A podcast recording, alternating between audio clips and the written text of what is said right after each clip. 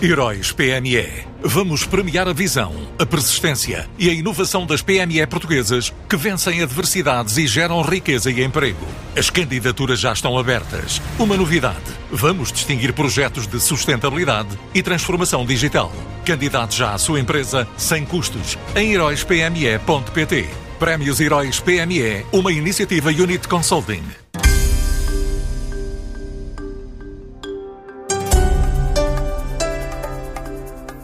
O conflito entre Rússia e Ucrânia faz disparar as preocupações em relação ao abastecimento energético, face às sanções impostas pela União Europeia. Em Portugal, a indústria dos moldes está entre os setores mais afetados. Podem já estar em causa, neste momento, cerca de 2.000 a 2.500 postos de trabalho pelas dificuldades manifestadas por cerca de 25% do total das 500 empresas do setor. Foi o que adiantou esta semana a TSF Nuno Silva, o vice-presidente da Cefamol, a associação que representa os industriais do setor. Nós dependemos muito de uma quantidade de produtos que compramos e que vêm do estrangeiro e depois eh, exportamos, porque nós, a produção de moldes é toda,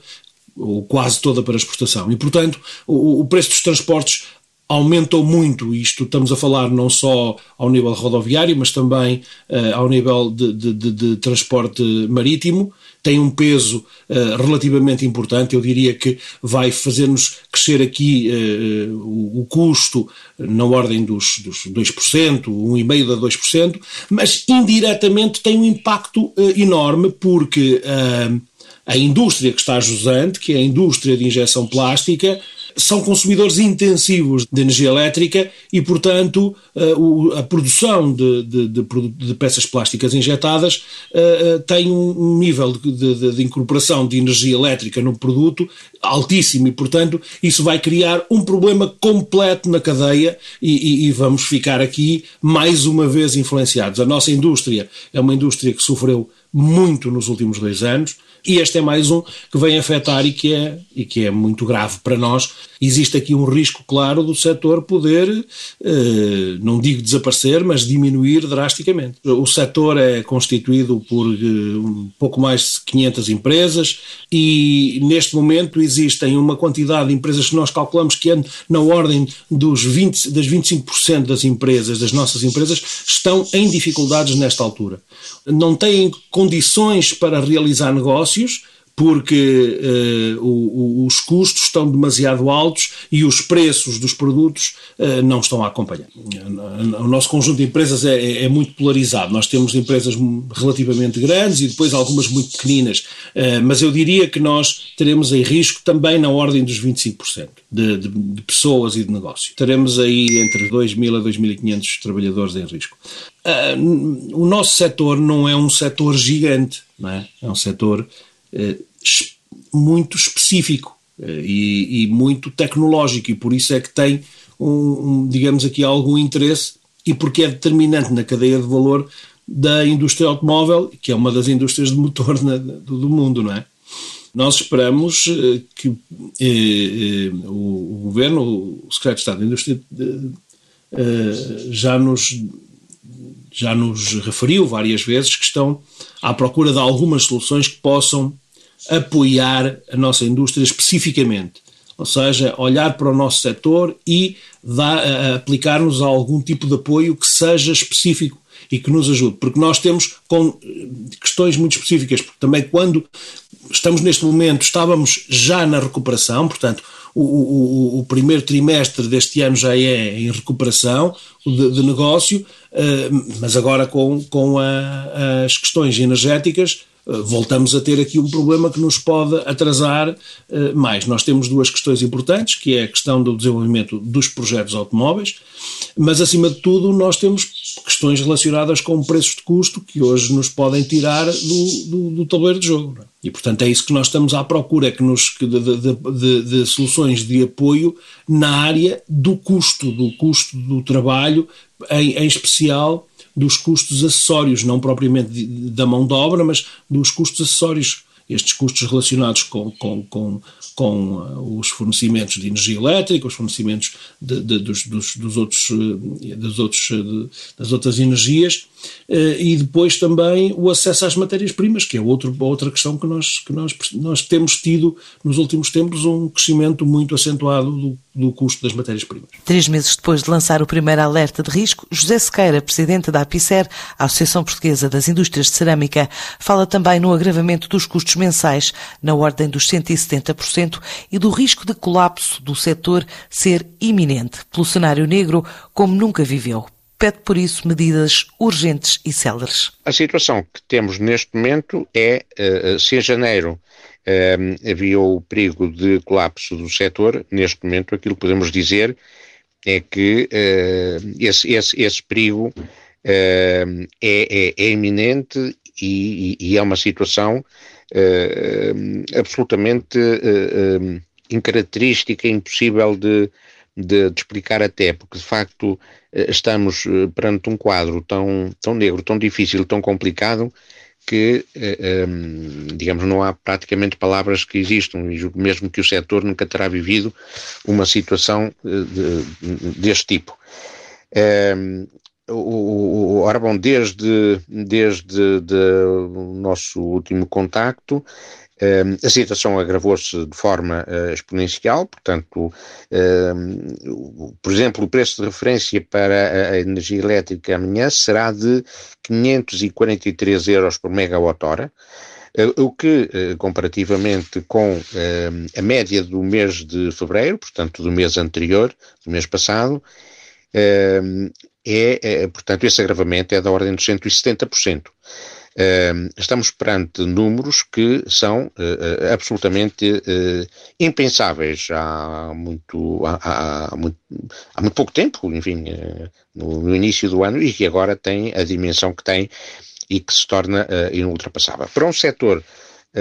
para como o setor de cerâmica, que tem na, nos consumos de gás natural um peso e, um, e um forte, uma forte incidência nos custos, compreender-se-á que é impossível a elaboração normal das empresas, ehm, pelo que, eh, de facto, temos mantido com o Governo uma, um, um, contacto estreito, eu diria mesmo diário, com os ministérios, nomeadamente da Economia, com o Ministério do Ambiente, ehm, no sentido de encontrar soluções que, eh, e para nos registar, o, o próprio Ministério da Economia tem eh, noção e tem consciência de que, de facto, a situação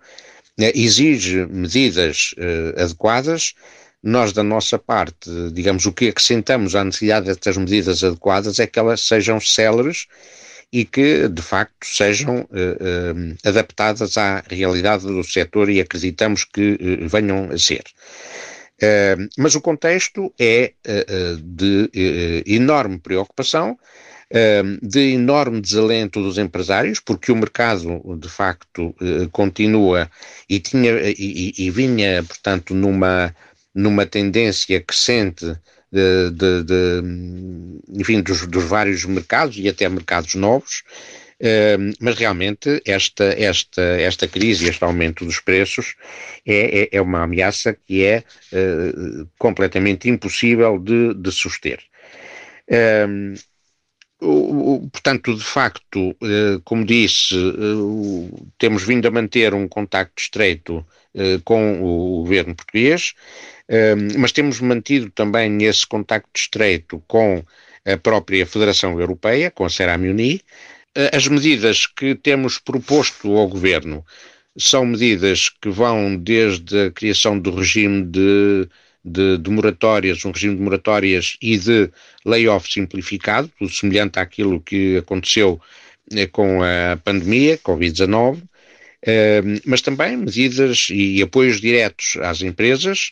eh, que é também alguma coisa que a própria Ceramuni tem vindo, tem vindo a, reclamar. Portanto, são esses apoios diretos. Uh, mas também, uh, digamos, medidas que, uh, que, que, que, que, permitam ultrapassar esta situação, nomeadamente com,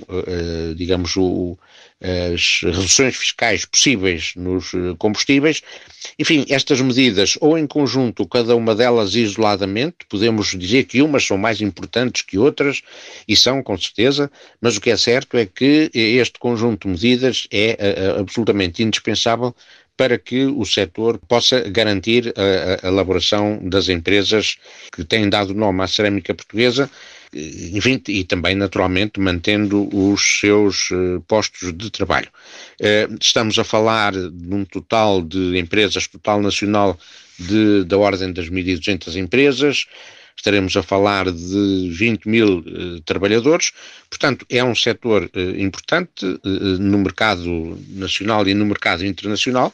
e, portanto, estas medidas têm fatalmente que existir. Têm que ter aqui um, uma, uma nota de, de, urgente, muito urgente, eh, porque de facto a situação é realmente eh, muito urgente para que as empresas não percam de todo em todo a sua, a sua capacidade de estar no mercado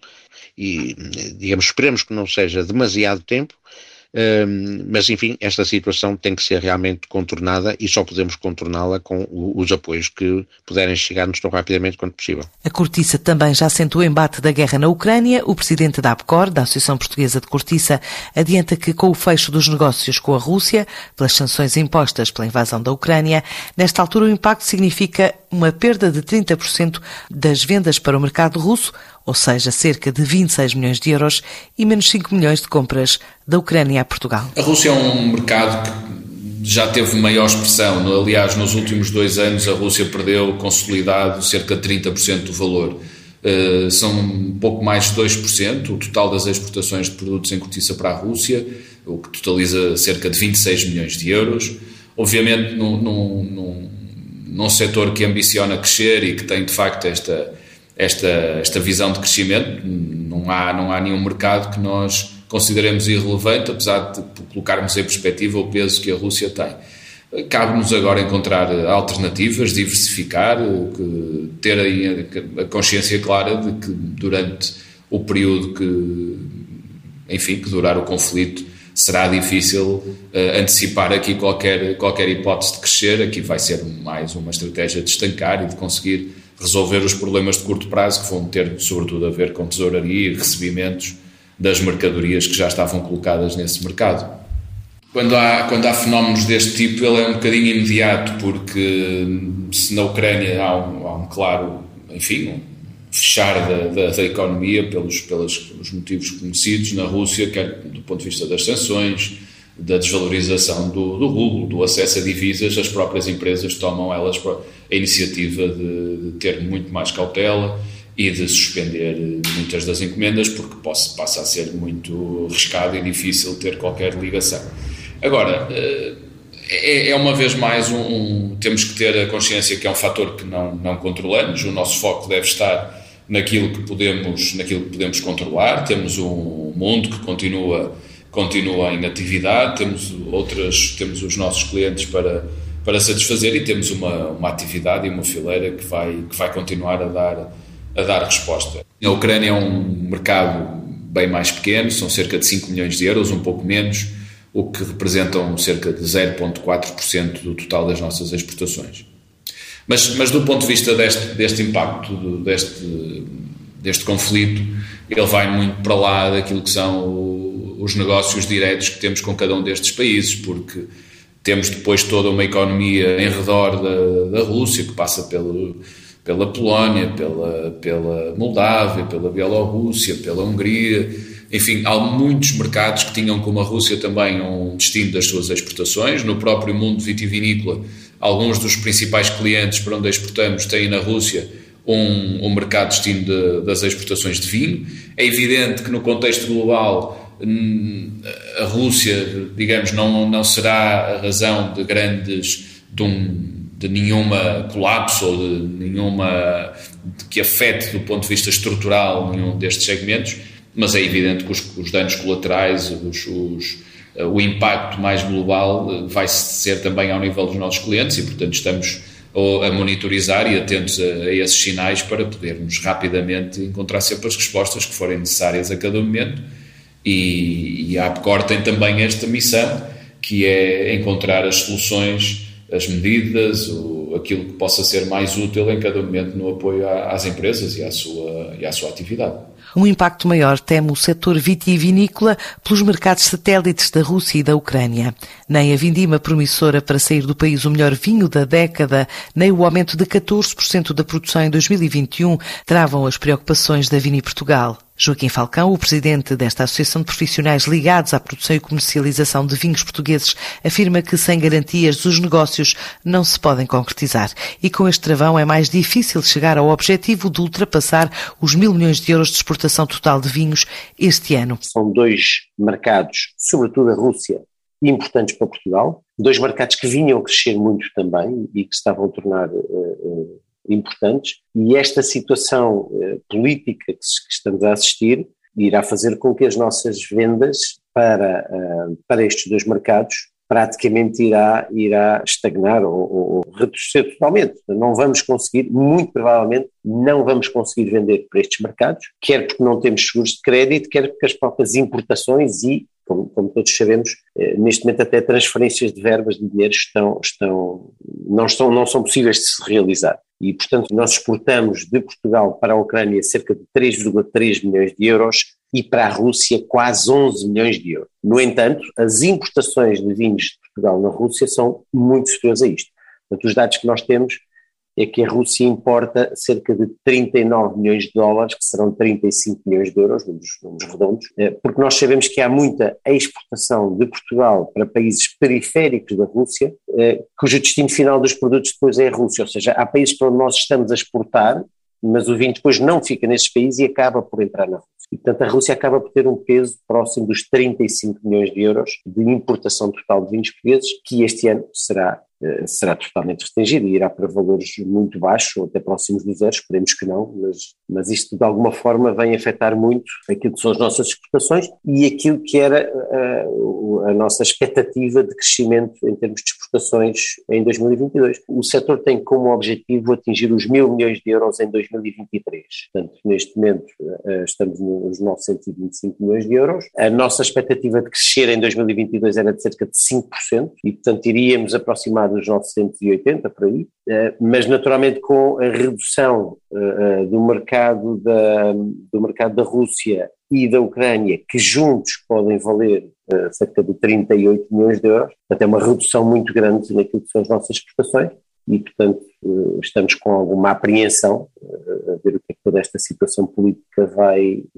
como é que vai avançar ou, ou vai acabar e perceber qual é que vai ser o real impacto no setor dos vinhos, que de facto é preocupante. Do total vendido ao exterior, 36% é vinho do Porto, mas este ano sem brindes à mesa de russos e ucranianos. E se há um mês as preocupações com a hipótese deste conflito em larga escala já tinham sido manifestadas em Moscou no regresso à forma presencial da Prodexpo, a maior feira alimentar da Rússia, agora, perante o facto consumado, Francisco Mateus, o presidente da Comissão Vitivinícola dos Vinhos do Alentejo, diz que resta acompanhar a situação e minimizar o impacto nos mercados mercados vizinhos, como a Polónia, que o ano passado subiu 25% nas compras em valor e 18% em volume. Não deixamos, de, obviamente, de olhar para esta situação com, com muita preocupação. A nossa expectativa é que as coisas fiquem confinadas uh, na medida do possível a estes dois países uh, e que nos outros países as coisas possam evoluir com a normalidade possível num contexto, em, neste contexto em que estamos. Por exemplo, o caso da, da Polónia se, se será uh, um país muito atingido ao nível, de, ao nível de, de, das compras de vinho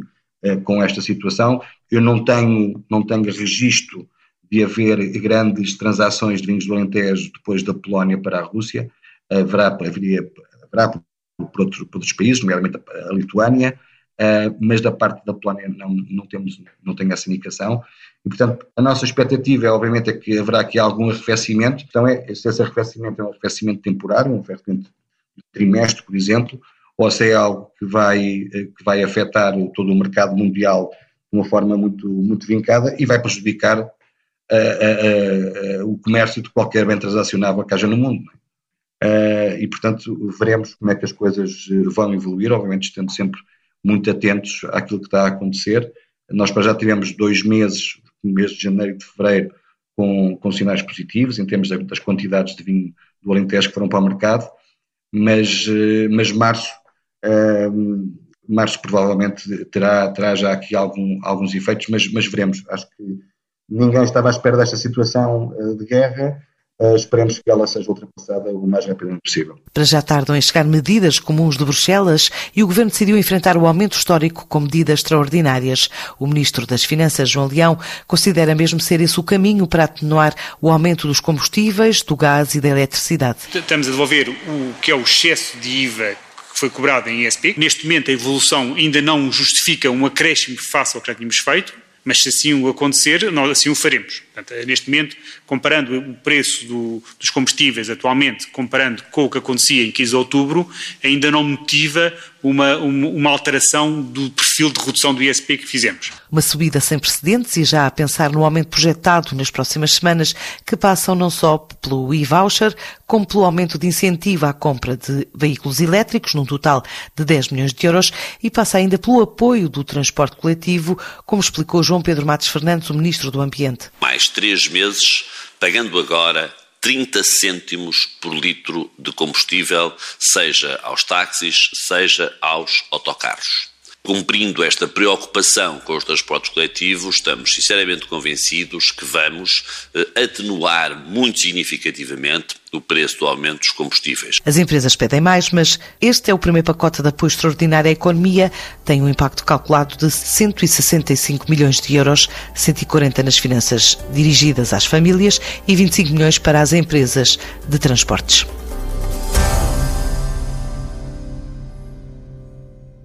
Heróis PME. Vamos premiar a visão, a persistência e a inovação das PME portuguesas que vencem adversidades e geram riqueza e emprego. As candidaturas já estão abertas. Uma novidade: vamos distinguir projetos de sustentabilidade e transformação digital. Candidate já à sua empresa sem custos em heróispme.pt. Prémios Heróis PME, uma iniciativa Unit Consulting.